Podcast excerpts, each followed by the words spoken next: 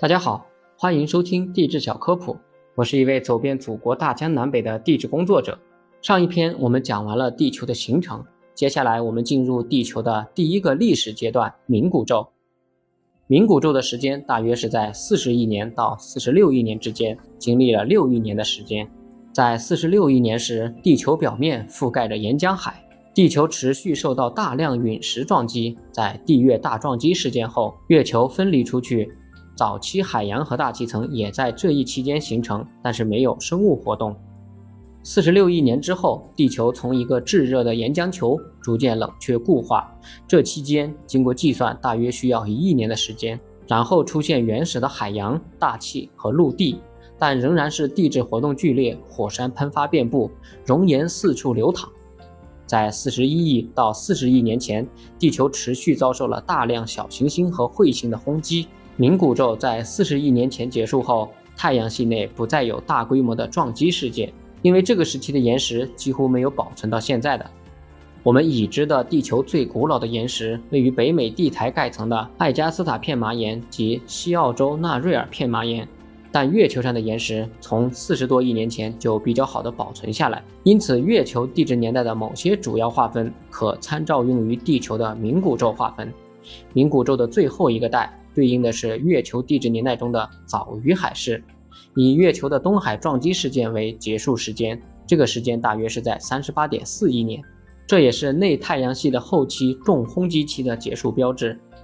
沉积在加拿大和西澳的杰克山中的沉积物里，对零散的锆石结晶研究发现，液态水必然已经存在了有四十四亿年之久，非常接近地球形成的时刻。冥古宙期间，地球上的气候是怎么样的呢？在形成地球的物质当中，曾经存在过大量的水。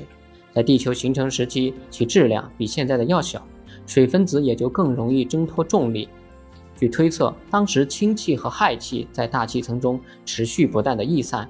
然而，现在的大气中高密度的稀有气体却相对缺乏，这表明在早期大气层中可能发生过什么巨变。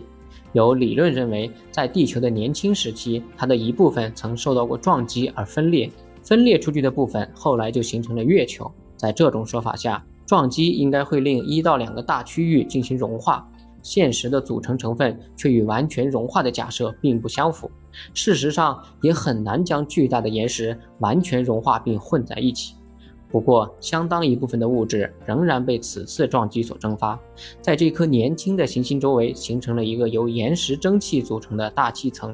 岩石蒸汽在两千年间逐渐凝固，留下了高温的易挥发物质，之后有可能形成了一个混有氢气和水蒸气的高密度二氧化碳大气层。另外，尽管当时表面温度有两百三十摄氏度，但液态的海洋依然能够存在，这得益于二氧化碳大气层带来的高气压。随着冷凝过程的持续进行，海水通过溶解作用除去了大气中的部分二氧化碳。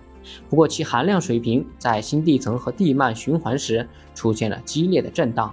以上就是冥古宙时期地球上发生的现象。感谢大家收听。如果想了解更多地质知识，欢迎收听我的其他专辑。您的点赞和评论是我创作的最大动力。